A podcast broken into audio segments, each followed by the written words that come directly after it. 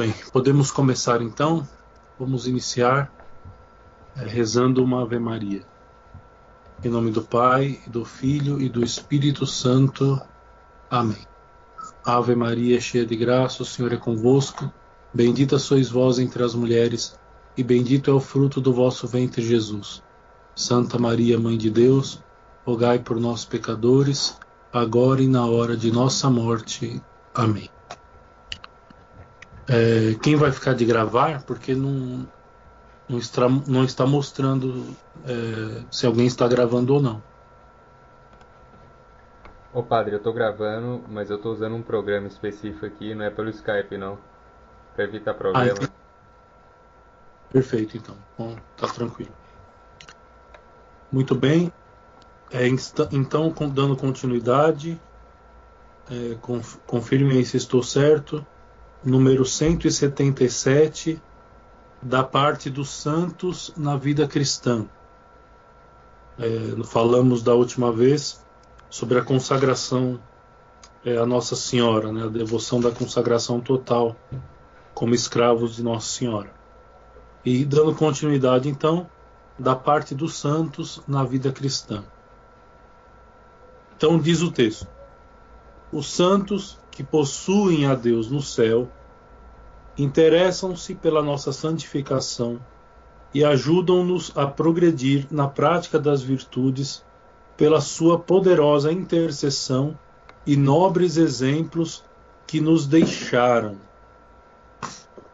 muito bem. Então aqui uma coisa é, importante, né? do, que, do que se vai falar a partir de agora. Já foi mencionado isso em aulas passadas, né? Mas é muito importante reforçar. No credo nós é, nós afirmamos é, que nós cremos na comunhão dos santos.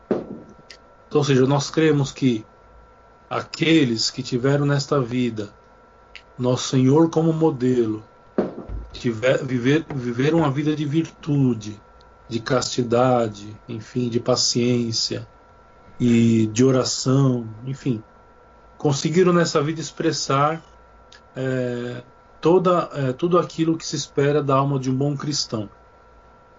Então nós acreditamos que uma vez partindo desta vida, eles são recebidos por Deus nosso Senhor no céu.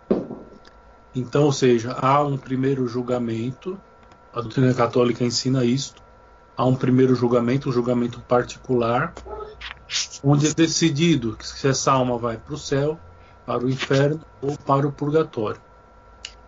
É, aqueles que estão no céu, eles participam da igreja, que nós chamamos de igreja triunfante, ou seja, são aqueles que gozam já toda a felicidade plena junto de Deus é, no paraíso.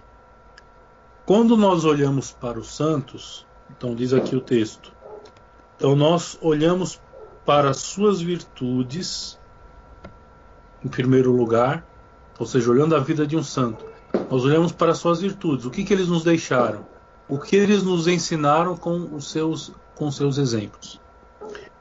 É, e depois é, nós podemos contar com sua ajuda, com a sua poderosa intercessão, pois, como eles, como eles estão muito próximos de Deus, estão com Deus, já gozam a felicidade eterna junto de Deus, eles podem nos ajudar a rezar por, por aquelas intenções que mais nós necessitamos. Então, ou seja, isso faz parte é, daquela doutrina é, que, nós, que nós rezamos no credo, é, de crer, crermos na comunhão dos santos. Então, seja, uma vez que somos batizados, estamos unidos. Seja, a morte não separa a igreja. Não, pelo contrário, os que são separados são aqueles que são condenados. Mas aqueles que estão no purgatório ou aqueles que estão no céu ainda participam da igreja é, numa determinada hierarquia, vamos dizer assim. A igreja triunfante, aqueles que estão no céu. A igreja padecente, aqueles que estão no purgatório. E a igreja militante, nós que aqui ainda estamos buscando a vida de santidade é, e de virtude. Então, faz parte da nossa fé crer na comunhão dos santos.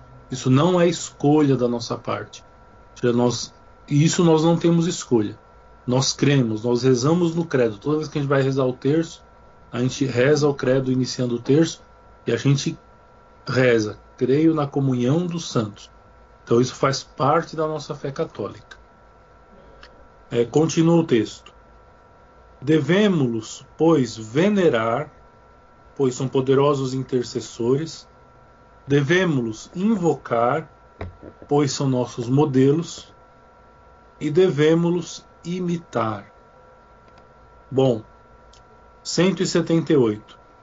Primeiro, devemos venerar, e fazendo-o, é o próprio Deus, é Jesus Cristo que veneramos neles é claro, porque se toda virtude vem de Deus, se aquilo que nós. É, se, se, se, aquilo de bom que nós conseguimos é, praticar nesta vida são graças especiais que Deus nos concede, quando nós veneramos um santo é, em determinada prática é, que, eles, que eles conseguiram obter, quando nós veneramos o santo, é ao mesmo Deus, é a nosso Senhor Jesus Cristo que nós estamos venerando no santo.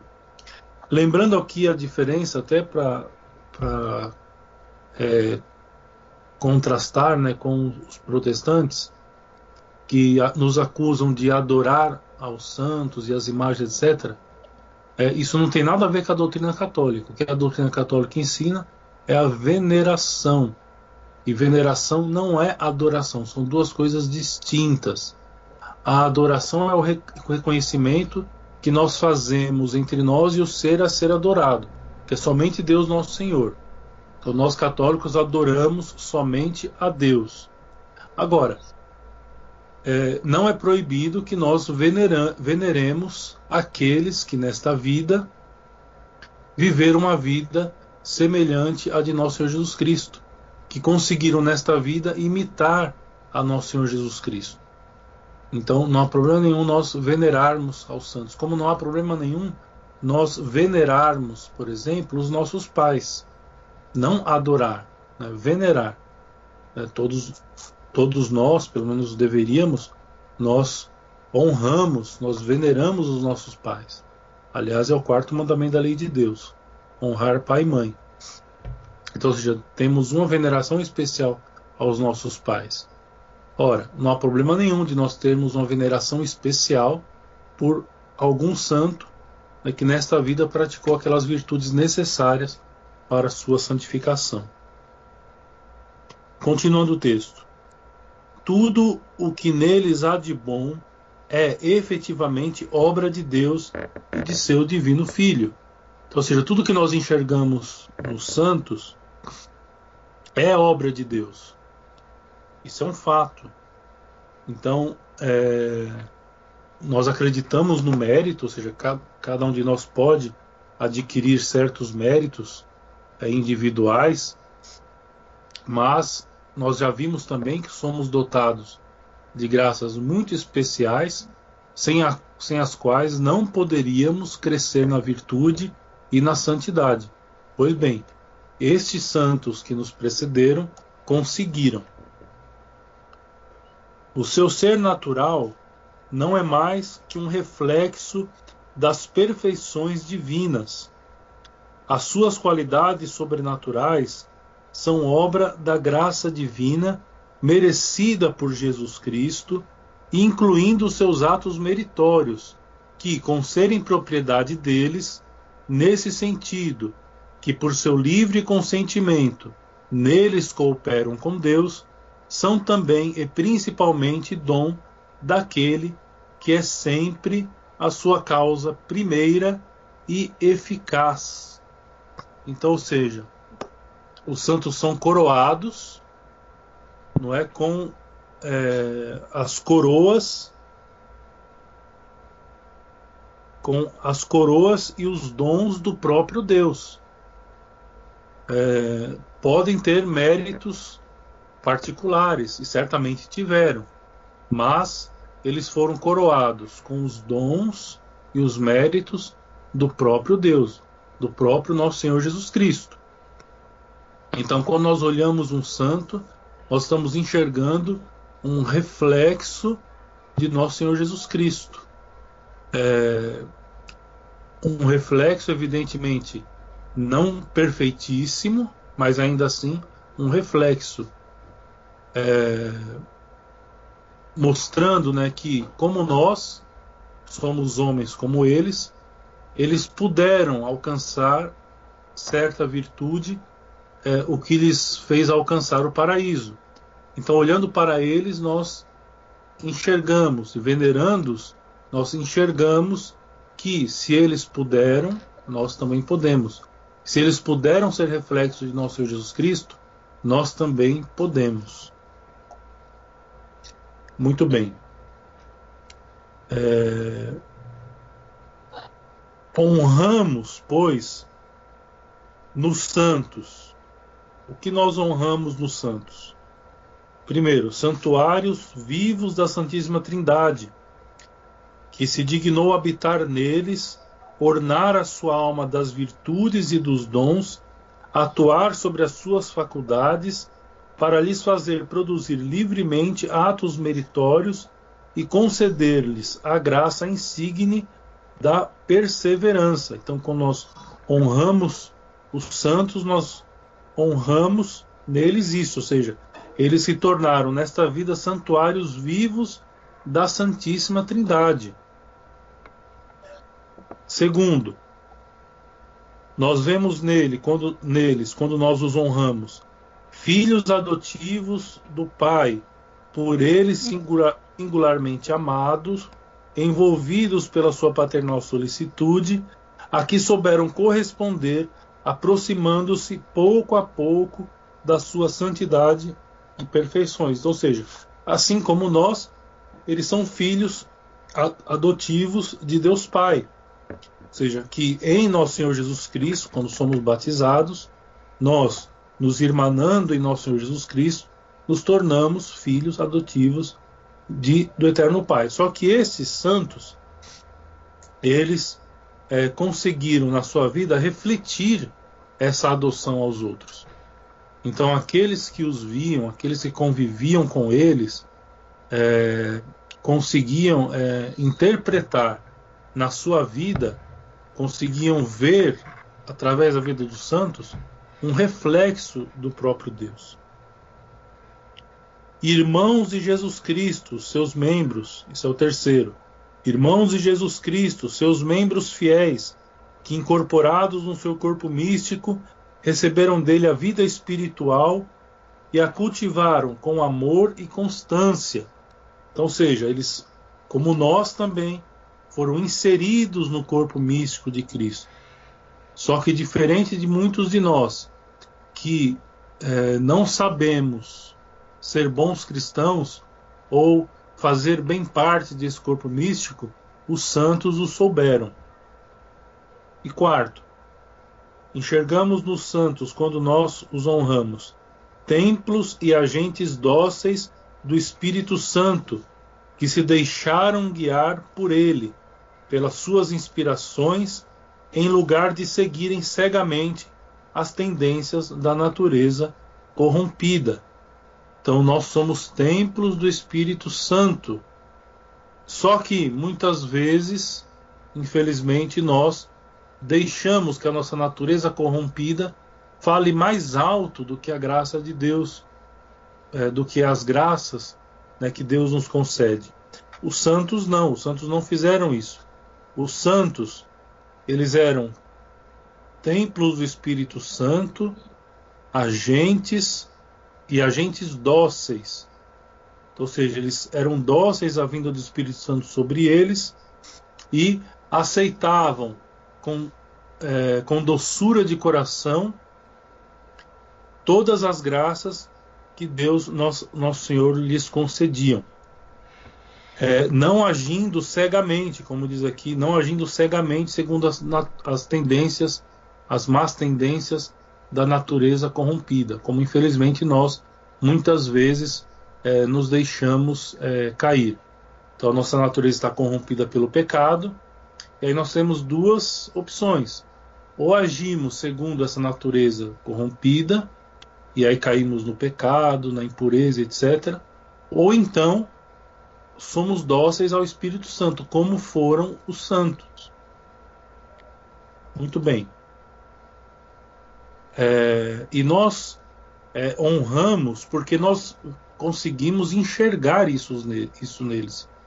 Quando nós lemos as, as, suas, as suas radiografias, né, quando nós lemos a vida dos santos, é, nós conseguimos enxergar nas suas práticas é, tudo isso que nós acabamos de falar. Ou seja, que eles eram santuários vivos da Santíssima Trindade, que eles eram filhos, que eles manifestavam a filiação é, adotiva de Deus, que de fato eles manifestavam a irmandade com nosso Senhor Jesus Cristo e que eles eram templos e agentes, agentes dóceis do Espírito Santo. Então nós conseguimos enxergar isso neles e por isso nós os honramos. Não adoramos, veneramos, honramos, que é diferente. É, são esses os pensamentos que tão perfeitamente exprime Olier. Diz ele, diz Olier. Poderíeis, para isso, adorar com profunda veneração essa vida de Deus derramada em todos os seus santos. Então, ou seja, se nós adoramos alguma coisa, nós adoramos, na verdade, a vida de Deus que foi derramada nesses santos não o santo mesmo, mas a vida de Deus derramada nesses santos através das suas graças. Honrareis a Jesus Cristo que os ama a todos e os consuma pelo seu divino Espírito, para fazer de todos uma só coisa nele. É a comunhão dos santos, que eu acabei de expliquei no início. Ele é que nos santos ele é que é nos santos o cantor dos louvores divinos. Ele é que lhes põe todos os seus cânticos nos lábios. Por ele é que todos os santos o louvarão por toda a eternidade. Então, ou seja, por nosso Senhor Jesus Cristo, não é que os santos conseguiram estar onde estão. Caminho esse que nós devemos percorrer para chegarmos um dia a eterna felicidade, é, onde já estão é, os santos presentes no céu. Número 179. Devemos invocar, ouvimos, venerar agora, invocar, para obtermos mais facilmente, pela sua poderosa intercessão, as graças de que precisamos. Então, seja, não só podemos, como devemos invocar ao santo. É, Costuma-se dar aquele exemplo assim, né? ou seja, quando nós estamos precisando de alguma ajuda, é, é, algum emprego, por exemplo, ou estamos passando por um momento de tribulação muito forte, nós chegamos para os nossos amigos é, católicos que vão à missa, por exemplo, e nós falamos assim: olha, reze por mim, pois essa semana vou fazer uma entrevista de emprego, ou eu vou fazer um exame médico muito importante, ou estou passando por problemas graves na minha família, então reze nas minhas intenções. Ora, se nós podemos pedir aos nossos, a, aos nossos amigos cristãos, católicos, que, que rezem, intercedam por nós, também aos santos do céu, que, como eu havia dito antes, a morte, a morte deste mundo não é morte para a vida eterna. A morte deste mundo é passagem para a vida eterna. Então, ou seja, se nós sabemos destes santos que estão no céu e nós cremos na comunhão dos santos, nós podendo pedir, nós podendo pedir orações aos nossos irmãos que ainda estão vivos, também podemos pedir a esses nossos irmãos que já estão contemplando a glória de Deus. Ou seja, a prática da invocação dos santos não é, é como os protestantes ousam afirmar, não é invocação dos mortos.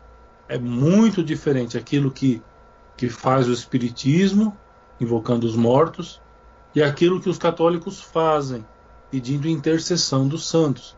É uma coisa muito diferente. Bom, continuando. Não há dúvida que só a mediação de Jesus é necessária e basta plenamente em si mesma. Então, ou seja, isso é doutrina católica. Né? Antes de ser ensinada pelos protestantes, isso é doutrina católica. Ou seja, a mediação de nosso Senhor Jesus Cristo ela é necessária. Nós cremos nisso. Mas, precisamente por, ser, por, por serem membros de Jesus ressuscitado, os santos juntam as suas orações às dele. Então, ou seja, é mais uma vez aquela visualização do corpo místico de Cristo, onde nosso Senhor Jesus Cristo é a cabeça e nós formamos os seus membros. E alguns desses membros né, estão já gozando a felicidade eterna no paraíso. É, então, ou seja, as orações, que a intercessão que nós pedimos a um determinado santo, ou seja, une forças com as orações que o próprio Cristo eleva a Deus Pai por nós. É, é pois, todo o corpo místico do Salvador que ora e faz assim uma doce violência ao coração de Deus. Bonita essa expressão, belíssima. Ou seja, quando os santos intercedem por nós, elevando as suas orações a Deus Pai, eles é, fazem assim uma doce violência ao coração de Deus. Na oração, tudo nós podemos, tudo nós podemos na oração alcançar de Deus, tudo.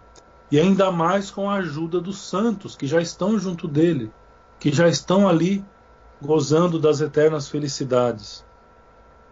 Orar com os santos é, pois, unir as nossas orações a todo o corpo místico e assegurar-lhes a eficácia. Seja, nós, com, rezando com os santos, né, nós unimos as nossas orações a todo o corpo místico de Cristo. Imagina, imagina que visão bonita, né? Se todo o corpo místico de Cristo pudesse é, rezar junto, orar junto, orar juntos. É, seria uma visão muito bonita, muito bela. Né? Então, mesmo que é, nós saibamos que muitos daqueles que, que estão na igreja é, militante como nós, é, somos fracos, infelizmente nem todos rezam, ou rezam mal, enfim. Mas seria muito bonito ver toda a igreja né, rezando, toda a igreja unida, rezando junto com nosso Senhor Jesus Cristo. É uma visão muito bela de, de se imaginar. Por outro lado, os santos exultam de interceder por nós. Ou seja, eles se alegram de interceder por nós. É claro, eles estão junto de Deus. Então, aquela alegria que eles possuem, aquela felicidade eterna na qual eles estão inseridas já, eles querem para nós. Eles desejam que nós participemos do mesmo bem, né, desse bem infinito, eterno, que é a felicidade junto de Deus. Eles querem isso. Eles se alegram de interceder por nós. Eles amam em nós irmãos nascidos do mesmo Pai. Têm compaixão de nós lembrando-se à vista do nosso estado, daquele em que eles mesmos se encontraram, reconhecem em nós almas que devem, como eles, contribuir para a glória de nosso Senhor Jesus Cristo.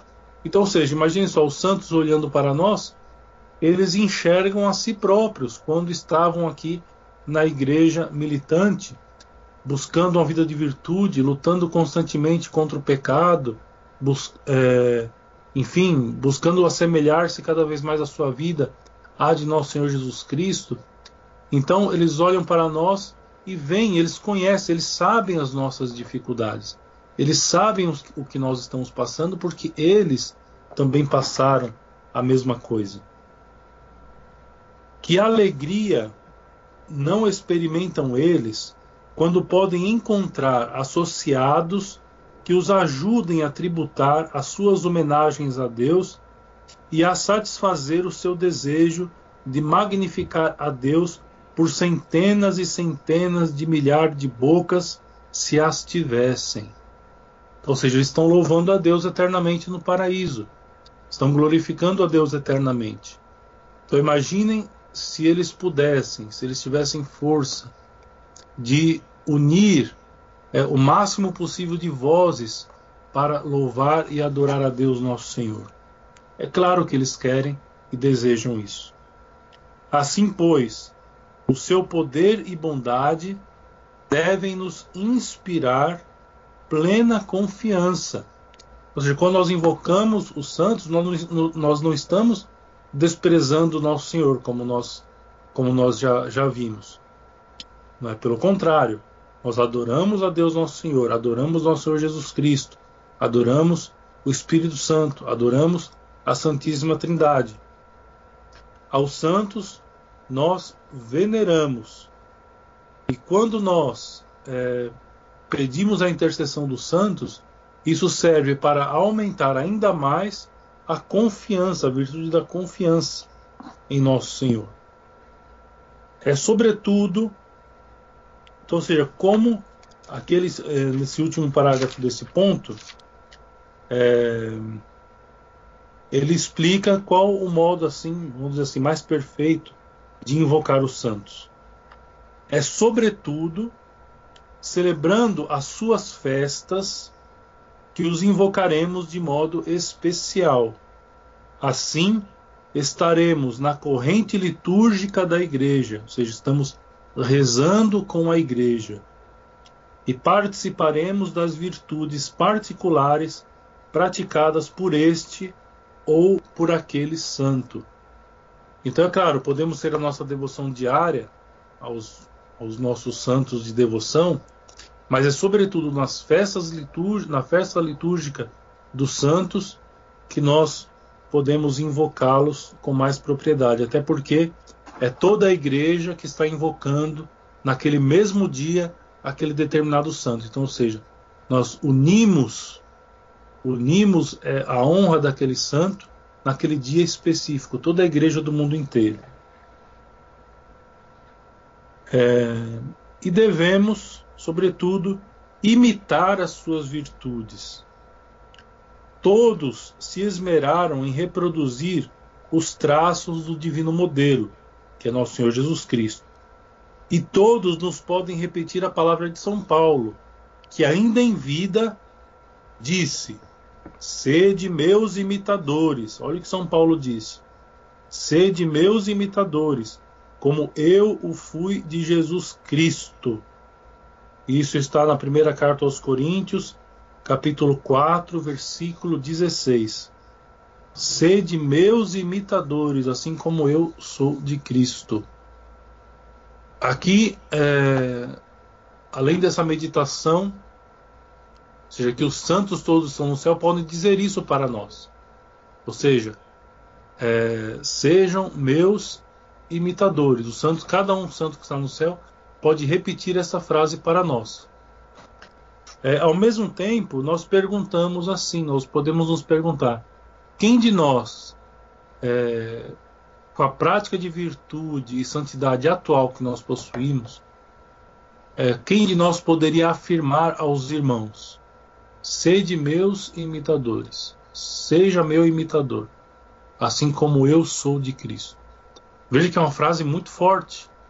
E São Paulo teve a coragem de dizer, porque ele tinha certeza de que ele havia conseguido em vida imitar perfeitamente nosso Jesus Cristo. Por isso que ser imitador de São Paulo, naquele caso, seria o mesmo que ser imitador de nosso Senhor Jesus Cristo. Assim também os santos, mais ainda os santos que estão no céu, podem dizer para cada um de nós: sejam meus imitadores. Porque nesta vida eles foram imitadores de nosso Senhor Jesus Cristo. mas cultivaram quase sempre uma virtude especial. Então, ou seja, é, cada santo que nós olhamos, nós enxergamos uma virtude especial, que é, por assim dizer, a sua virtude característica. Nós encontramos virtudes características nos santos. Ou seja, aqui ele vai explicar melhor, né? Eu vou ler que para não ficar repetitivo. Então, é, diz, diz aqui o texto: uns a integridade da fé, ou seja, uns cultivaram a virtude da integridade da fé. Não que eles não, tiverem, não tivessem outras virtudes, mas é aquilo que ficou mais destacado quando nós lemos a vida de um determinado santo. Uns a integridade da fé, como os santos doutores, por exemplo, Santo Antônio, os santos padres da igreja, Santo Agostinho, São Tomás de Aquino, enfim. Outros, a virtude da confiança ou o amor, a caridade. Uns, o espírito de sacrifício, a humildade, como São Felipe Neri, a pobreza. Outros, a prudência, a fortaleza, a temperança ou a castidade. A cada um pediremos mais particularmente a virtude em que sobressaiu, bem persuadidos de que tem graça especial para nola obter. Ou seja, é claro que nós podemos pedir qualquer graça para qualquer santo. Isso é para nós é lógico, é como nós pedirmos, como eu falei, dei aquele exemplo, é como nós pedirmos é, que os nossos irmãos católicos rezem por nós. É isso que nós fazemos quando nós pedimos a intercessão dos santos. Pedimos que eles rezem por nós junto de nosso Senhor Jesus Cristo. Porque estamos unidos pela comunhão dos santos. Certo? É... Agora, é claro que olhando a virtude especial de deste santo ou daquele outro ou ainda daquele outro, é, nós podemos pedir é, virtudes que mais se assemelham com a sua vida neste mundo. Então, se foi um santo, como São Geraldo Magela, por exemplo, que praticou a virtude da castidade, nós vamos pedir para ele a virtude da castidade, porque ele soube enfrentar este problema, não é? do qual nós padecemos muito. Se há a virtude da humildade, vamos ver algum santo, e foram muitos, que praticaram essa virtude. São Vicente de Paula, não é? é São Felipe Neri, como eu já havia dito. Então, ou seja, vamos olhar para a vida do santo é, e pedir aquilo, aquela vitória, vamos chamar assim, que eles conseguiram nesta vida. Então, cada um teve a sua vitória especial, a vitória mais específica. Embora é, nós consigamos encontrar todas as virtudes na vida deles, mas tem aquelas que sobressaem. Tem algumas outras virtudes né, que, é, por tradição de, de cada país, é, acaba sendo atribuído a um determinado santo é, a, uma virtude especial para tais ou tais coisas, como por exemplo, aqui no Brasil, Santo Antônio virou o santo casamenteiro. Né? Então, ou seja, para aqueles com dificuldades de arrumar um enlace matrimonial, então pede-se a Santo Antônio. Podemos pedir para o nosso santo de devoção, podemos pedir para São Felipe Neri, podemos pedir para São João Bosco, podemos pedir para qualquer um. Né? Mas aqui no Brasil criou-se esse costume de pedir para Santo Antônio é, bons casamentos né, cristãos. Enfim, mas só para ficar claro, ou seja, que não é, é, não é que há uma obrigação impedir uma graça, graça específicas para cada santo em particular. Não é isso. Nós podemos, podemos pedir intercessão para qualquer graça, certo? Mas existe aquela virtude, isso é fato. É aquela virtude que sobressaiu em determinado santo. Né? Então nós temos o costume, virou-se um costume de pedir ao santo aquela virtude é, em que ele, na, na, qual, na qual ele mais conseguiu vitória. Eis o motivo porque a nossa devoção se dirigirá sobretudo aos santos que viveram na mesma condição que nós, ocuparam empregos semelhantes e praticaram a virtude que nos é mais necessária. Então é claro, nós somos como que atraídos, ou seja, nós quando nós lemos a vida dos santos, nós somos atraídos a ser devotos de um santo ou de outro, ou até de mais de um, por conta de alguma dificuldade que nós passamos na, na busca da santidade. Certo? Não tanto por aquelas coisas materiais que nós precisamos: emprego, saúde, é, que, é, problemas familiares. Não, nada disso. Ou seja, nós estamos olhando para a nossa, nossa vida é, interna, para a nossa vida interior, né, e vemos quais santos tiveram que passar pelas mesmas dificuldades pelas quais eu terei que passar. Colocando-nos em outro ponto de vista, teremos também devoção particular aos nossos santos padroeiros, vendo na escolha que deles foi feita uma indicação providencial de que devemos tirar proveito. Então, então, seja, além daquele santo, ou seja, que nós vimos aquela virtude que nós necessitamos e vimos que aquele santo adquiriu determinada virtude e vamos pedir então intercessão dele, nós devemos também ter uma devoção part particular aos nossos santos padroeiros. Quem são os nossos santos padroeiros? Os nossos santos padroeiros são aqueles santos é, da nossa paróquia, não é? Ou da paróquia que nós participamos. É, no caso aí de Belo Horizonte, Nossa Senhora do Líbano, por exemplo. É, depois, o santo, por exemplo, é, do, da, da, cidade, que no caso é de Belo Horizonte, Nossa Senhora da Boa Viagem, não é isso? Se não me falha a memória, que é celebrada no dia 15 de agosto. Enfim, se não me falha a memória, é isto mesmo. É, depois o santo do Estado, né, no caso aqui de São Paulo Santana, no caso de Minas Gerais, Nossa Senhora da Piedade. O santo do país, no caso aqui do Brasil, temos Nossa Senhora Aparecida. Tínhamos, aí eu não sei explicar o que aconteceu, é, nós tínhamos um, um padroeiro, São Pedro Alcântara, só que aí eu não sei, parece que ele deixou de ser padroeiro, não sei por qual motivo. Aí eu posso pesquisar e explicar depois. Aí estão tentando agora colocar é, São José de Anchieta como padroeiro do Brasil, junto, juntamente com Nossa Senhora. Então, esses são os padroeiros principais, da nossa paróquia, da nossa cidade, do nosso estado, do nosso, do nosso país. É, depois temos aqueles padroeiros mais particulares, ou seja, o santo do dia que eu nasci, por exemplo. No meu caso é São Lourenço está próximo. É, eu nasci no dia de São Lourenço. Então nós, nós cremos que isso é providência divina, ou seja, Deus nosso Senhor colocou São Lourenço né, como meu intercessor, como meu, como meu intercessor. É, depois, só espero que eu não morra como ele, né? Ou seja, ele foi assado vivo, né? Bom, brincadeiras à parte, é...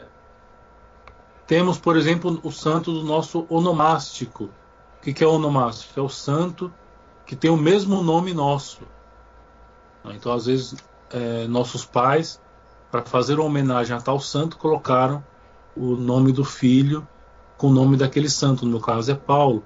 Tem mu existem muitos São Paulos, né? Mas no meu caso, meu pai pensou em São Paulo apóstolo.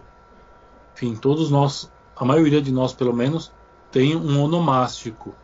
Quem não tem, lute para ser o primeiro santo com esse nome para que possam ter é, alguém possa ser seu onomástico no futuro, quando estiver junto de Deus. Bom, enfim, esses são basicamente os, os nossos padroeiros. E continuando o texto.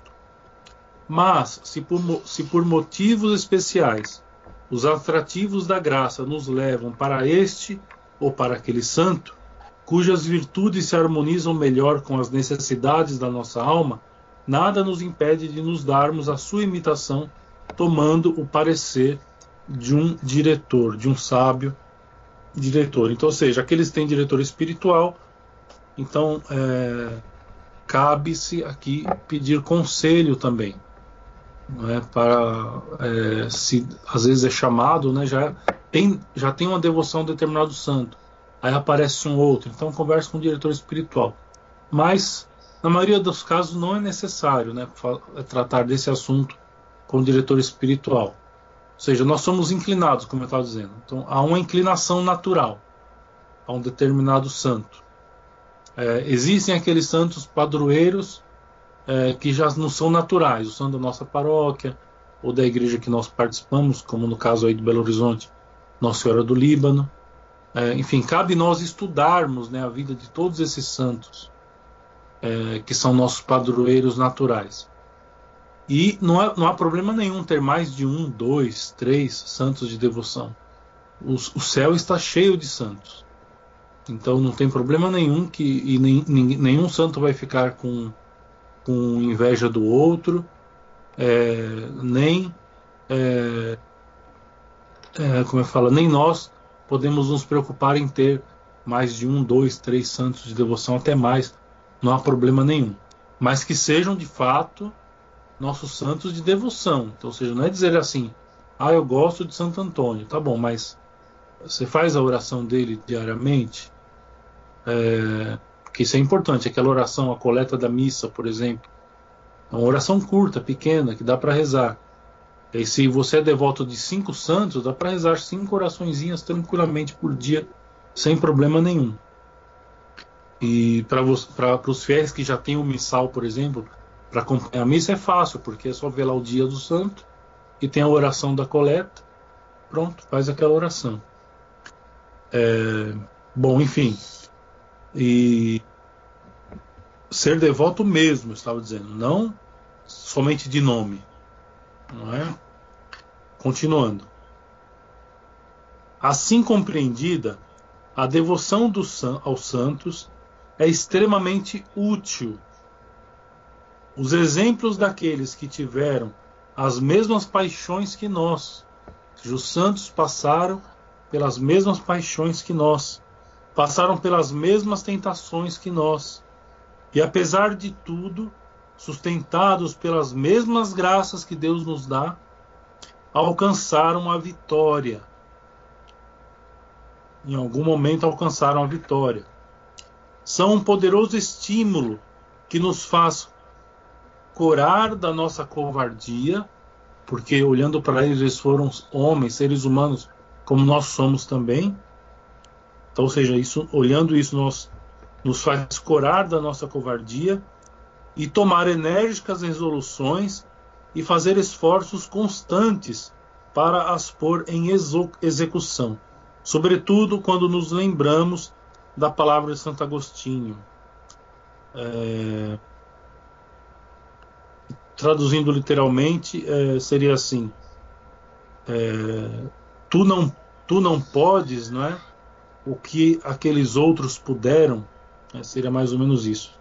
Será que nós não podemos fazer aquilo que aqueles santos que nos precederam também puderam? Provavelmente, certamente sim, nós podemos. As suas orações acabarão a obra e auxiliar-nos-ão a seguir as suas pisadas. Então, ou seja, as orações dos santos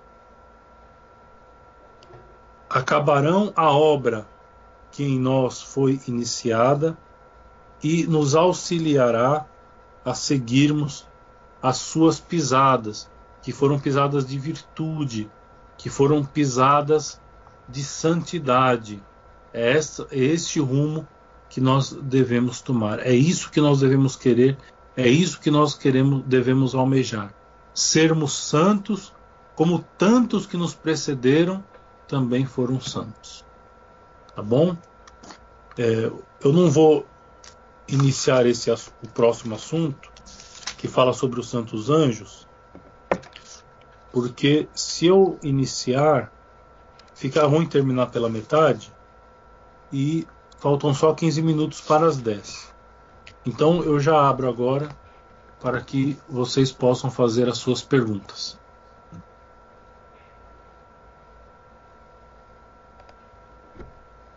Padre, boa noite, o Felício. Boa noite. É, uma curiosidade, padre, é, como que é escolhido o santo padroeiro de uma cidade, de um estado? Certo.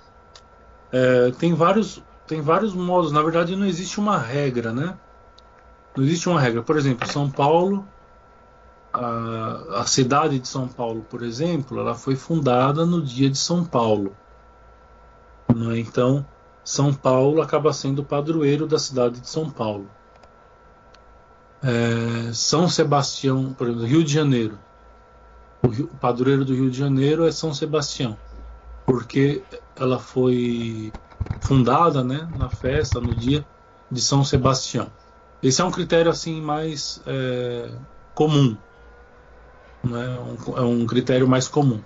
Mas podem ter vários, por exemplo, um padre chega num determinado, num determinado local e ele próprio tem uma devoção a um determinado santo, então ele coloca ali o padroeiro da paróquia do santo que ele tem devoção. Então não há o critério. Agora, uma vez que é escolhido o padroeiro, aí sim passa pela burocracia da igreja, né? Então vai para a cúria, faz o pedido para a cúria, a cúria aceita ou não o pedido para, aquele que, para que aquele santo seja padroeiro. É, geralmente, eu pelo menos não conheço nenhum caso que houve negativa. Pode ser que tenha tido, eu não conheço. Mas é, geralmente o, chega na cúria e se aceita normalmente a, que aquele santo seja padroeiro, ou da paróquia, ou da cidade, ou do estado, ou do país, não importa. Mas não há um critério objetivo.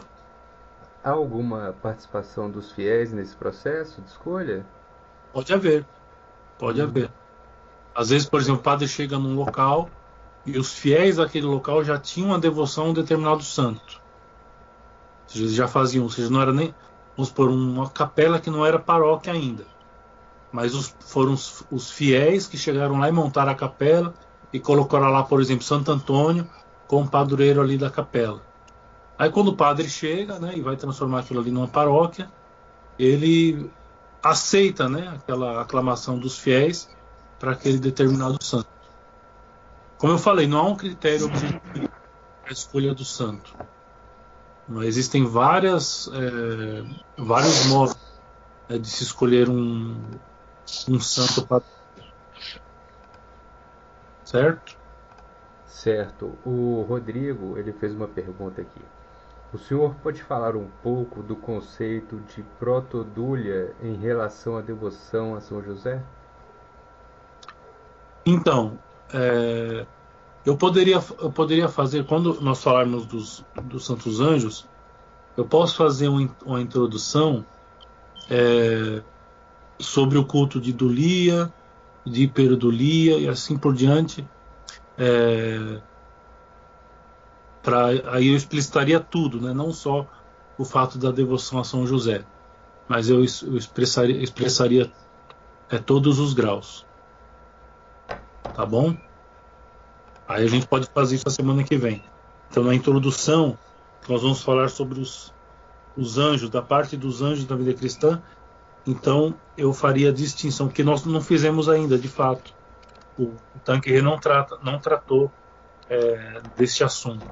Então, eu poderia tratar desse assunto na introdução da. que não é um assunto longo, poderia tratar da introdução da aula semana que vem. Tá bom? Tá ok, obrigado, padre.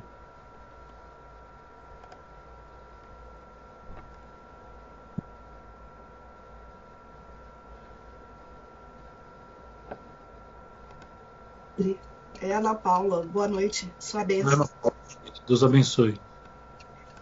É, sobre São Pedro de Alcântara, o Márcio estava aqui junto comigo ouvindo, e ele disse o seguinte, que São Pedro de Alcântara nunca deixou de ser padroeiro do Brasil.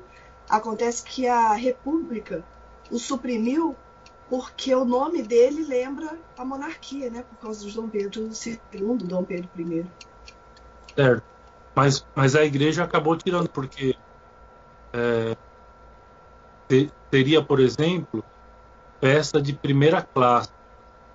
E nos missais mais novos, temos, pós-reforma de 62, colocam a festa dele como festa de terceira classe, não como de primeira.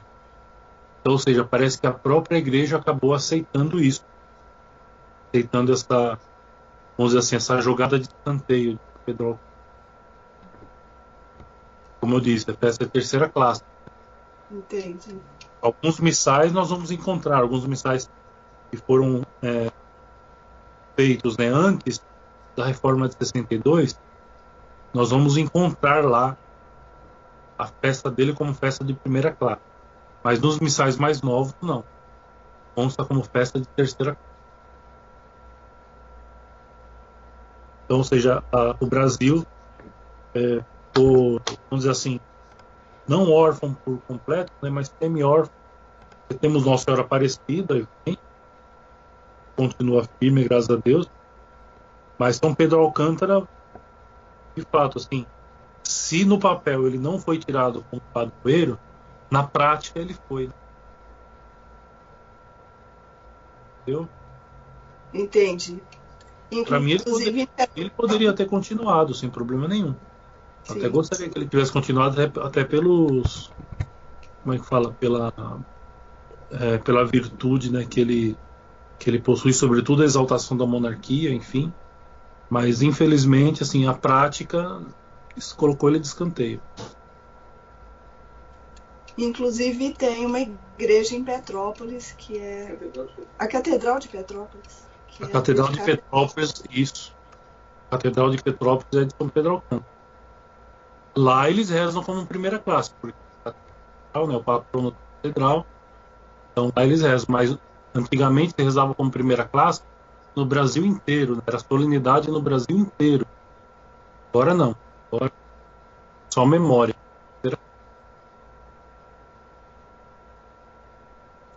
Entendi. Uma pena, né? É uma pena. Agora vamos ver, né? Esperamos que porque São José da Anchieta também é interessante que seja padroeiro do Brasil. É, vamos rezar para que dê tudo certo, né? Estão, acho que já abriram o processo, já fizeram o pedido a Roma. Vamos ver se se aceitam. Muito bem. Mais alguma pergunta?